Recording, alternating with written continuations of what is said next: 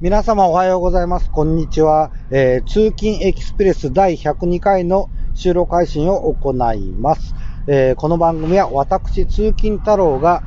主に通勤の行き帰りにつぶやいた独り言を、えー収録配信している番組でございます。え前回に引き続いて囲碁の話をしたいと思います。囲碁は将棋とはまた別の考え方、勝ち方、えを持ってやる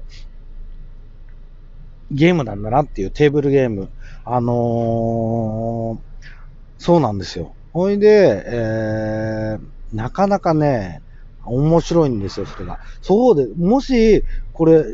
囲碁やってみたいなっていう思う、超超初心者。私なんか、超はちょっと取れたかな？初心者ぐらいです。えっ、と、自分の、あの、強さっていうのは、あの、ネット囲碁の対戦の囲碁クエストの今、8級とか9級ぐらいの,、えの実力でございます。えー、はじめ20級とかするぐらいから始まるので、でも、2ヶ月、ここ2ヶ月以内ぐらいで8級、9級ぐらいまで来れたんで、まあ、僕が来れるのですから、みんな来れると思いますよ。あのー、囲碁の勉強はヒカルの碁を見たぐらいしかしてなくて、その他は、あの、詰め碁のアプリを入れて解いたり解かなかったり、あとは、Amazon の、あの、アンリミテッド、本読むアンリミテッドに入ってますので、囲碁の本、アンリミテッド、えー無料で読める、アンリミテッドで読める本を何冊か積んどくしたぐらいで、完読したのはまだないですね。っていうぐらいで、えーここ1、2ヶ月で1800ぐらい、試合ぐらいこなして、やっと8、9級を、えーの中で点数が上がったり下がったりしてるっていう状態です。これ、まあ、私がね、あの、本当に言うのもなんなんですけど、あの、超超初心者は何をどう、どういう心持ちで、その、試合を進めてっていいんだかっていうのが結構わかんない人、もしかして多いのかもしれないんで、そういう人はこのラジオ、えーで一緒に強くなっていったらすごいなと思います。ちょっと今はね、僕もね、初段一応目指しますよ。今8級級ですけど、初段まで行くと、まあまあ、まあちょっとできる人かなっていう。その、正式な初段じゃないですよ。囲碁クエストの中での初段を今目指しております。えー YouTube でもね、探してみると、あの、囲碁の解説動画ありました。勉強になります。あの、すごい勉強になりますが、9路版、私がやってる囲碁クエストの9路版での解説動画っていうのは、なんか見つからなかったかな。もしかしたら9路版で探したら出てくるのかな。もう、あの、アップできたらなって今考えてます。別に、私が超強いわけじゃないんですけど、あの、こんなことを考えながら囲碁、試合を進めてるよっていうのを解説しながら、あの、打てたら需要があるのかしら、どうなのかしら。ちなみに、えー、囲碁クエストの、あの、前も言いましたけど、だいたい順位が出てて、総合何人中何位かっていうので、えー、まあ、4万1000何人って出てます。そのうちの私はだいたい2、ほんのちょうど半分ぐらい、2万、2万位ぐらいなんですけど、だから、たくさんやってるようで4万人なんで、えー、そんなにやってる人は少ないですね。4万人で、全員で4万人だもんね。そのうち半分以上は僕より強くて、僕の動画なんか見る必要がない。ラジオも聞くような必要がない人じゃないですか。だから、それより下、僕より点数が低い人は参考になる。あ参考になるかな ?2 万人でしょ？それが2万人で、ただ、これから始めてみたい、でも、あの、よくわかんないよっていう、僕と同じような環境の人っていう潜在的な人は、結構もしかしていっぱいいるのかもしれない。うん。そういう人にはためになるっていうか、まあそもそも囲碁人気がそんなないのか。だって僕だって、私だって、あの、囲碁のね、プロでね、え有名な人っていうのを知らないですからね。あの将棋は将棋みたいなあの藤井聡太くんみたいに、すごい強い人がいたり、そ将棋の方がまだ羽生さんだったりとか、あの、谷川さんだったり、なんか、ちょこちょこ、そんなに知らないんだけれども、えー、名前出てきますよ。でも囲碁の方は、さっぱりわからないので、将棋よりも人口が少ないんだろうなっていう感覚でおります。まあ、光の碁を見てると、韓国とか中国の方が今、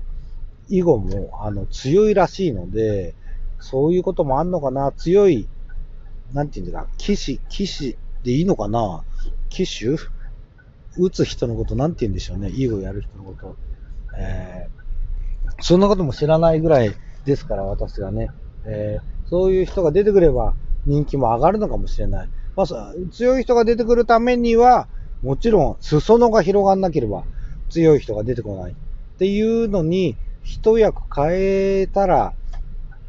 面白いですね。こんな初心者の人が。まあ別にそんなことはどうでもよくて、囲碁はね、思ってたより面白いんで、あのー、やってみるといいんじゃないかなって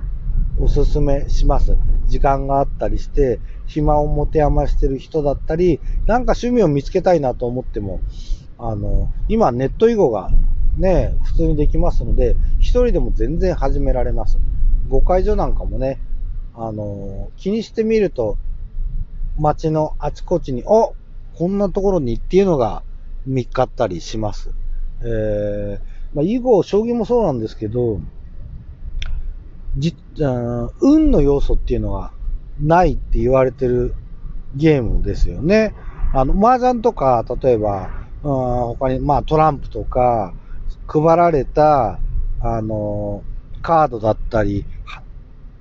牌のその運で、えっ、ー、と、弱い人も勝ったりするんですけど、でも思ったより、囲碁も、なんでですかね、実力にすごい差があった場合は、えー、もちろん、まあ勝てない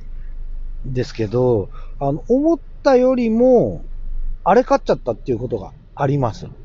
逆もあります。負けちゃったっていうこともあります。だから私も、えー、今、1100ぐらいの点数で囲碁クエストやってますけど、えー、たまに1300とか1400とか、えっ、ー、と、4級だったり、1級だったり、格上の人に勝つこともあるんですよ。それは、あの、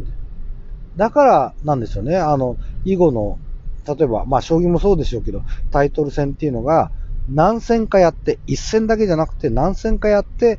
例えば3勝した方が勝ちとか、4勝した方が勝ちとかっていうなってるのは、やっぱり、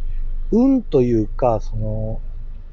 やってみなくちゃわからない要素っていうのがあるからこそ、そういう複数回対戦して多かった方が勝ちっていうことになってるんでしょうね。あのー、まあそんな感じで、あの、やってて、まあ1000試合超えたりして、あれ？ちょっと、うん、なんとなく点数も上がってきてるし、前とは違うぞっていうことで、えー、とずっと囲碁をやってる、自称、うちの父はアマチュアの五段って言ってるんですけど、ちょっとは石を置き石をして、置き石っていうルールがあるんですよね。あの、ハンディです。あのー、強い人とや、弱い人がやる場合に弱い人は、初めから石を、マックスだと9、9石を置けます。それでだんだんだんだん実力差が狭あの狭まってくると、それが7だったり5だったりって減ってくんですが、私は父親には9石置いても全く勝てないんですよね。あの、その全く勝てないのが、当たり前なのか、その、自分がどの程度の実力なのかっていうのは、全く勝てない場合っていうのは、その、成長がわかんないじゃないですか。あの、雰囲気で打ってると。でも、ネット囲碁でやってると難勝な敗っていうのが出たり、点数が出てたりするんで、えー、あ、なんかちょっと強くなってきたかなっていうのが目で見てもわかるし、順位見ても分かったりするんで、その本読んだり、えー、ね、他にいろんな勉強方法ありますけど、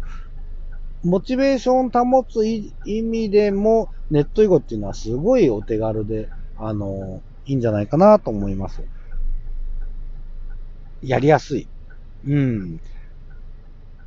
そいろんなネット囲碁対戦あるのかもしれないですけど、私がやってる囲碁クエスト、えー、はおすすめします。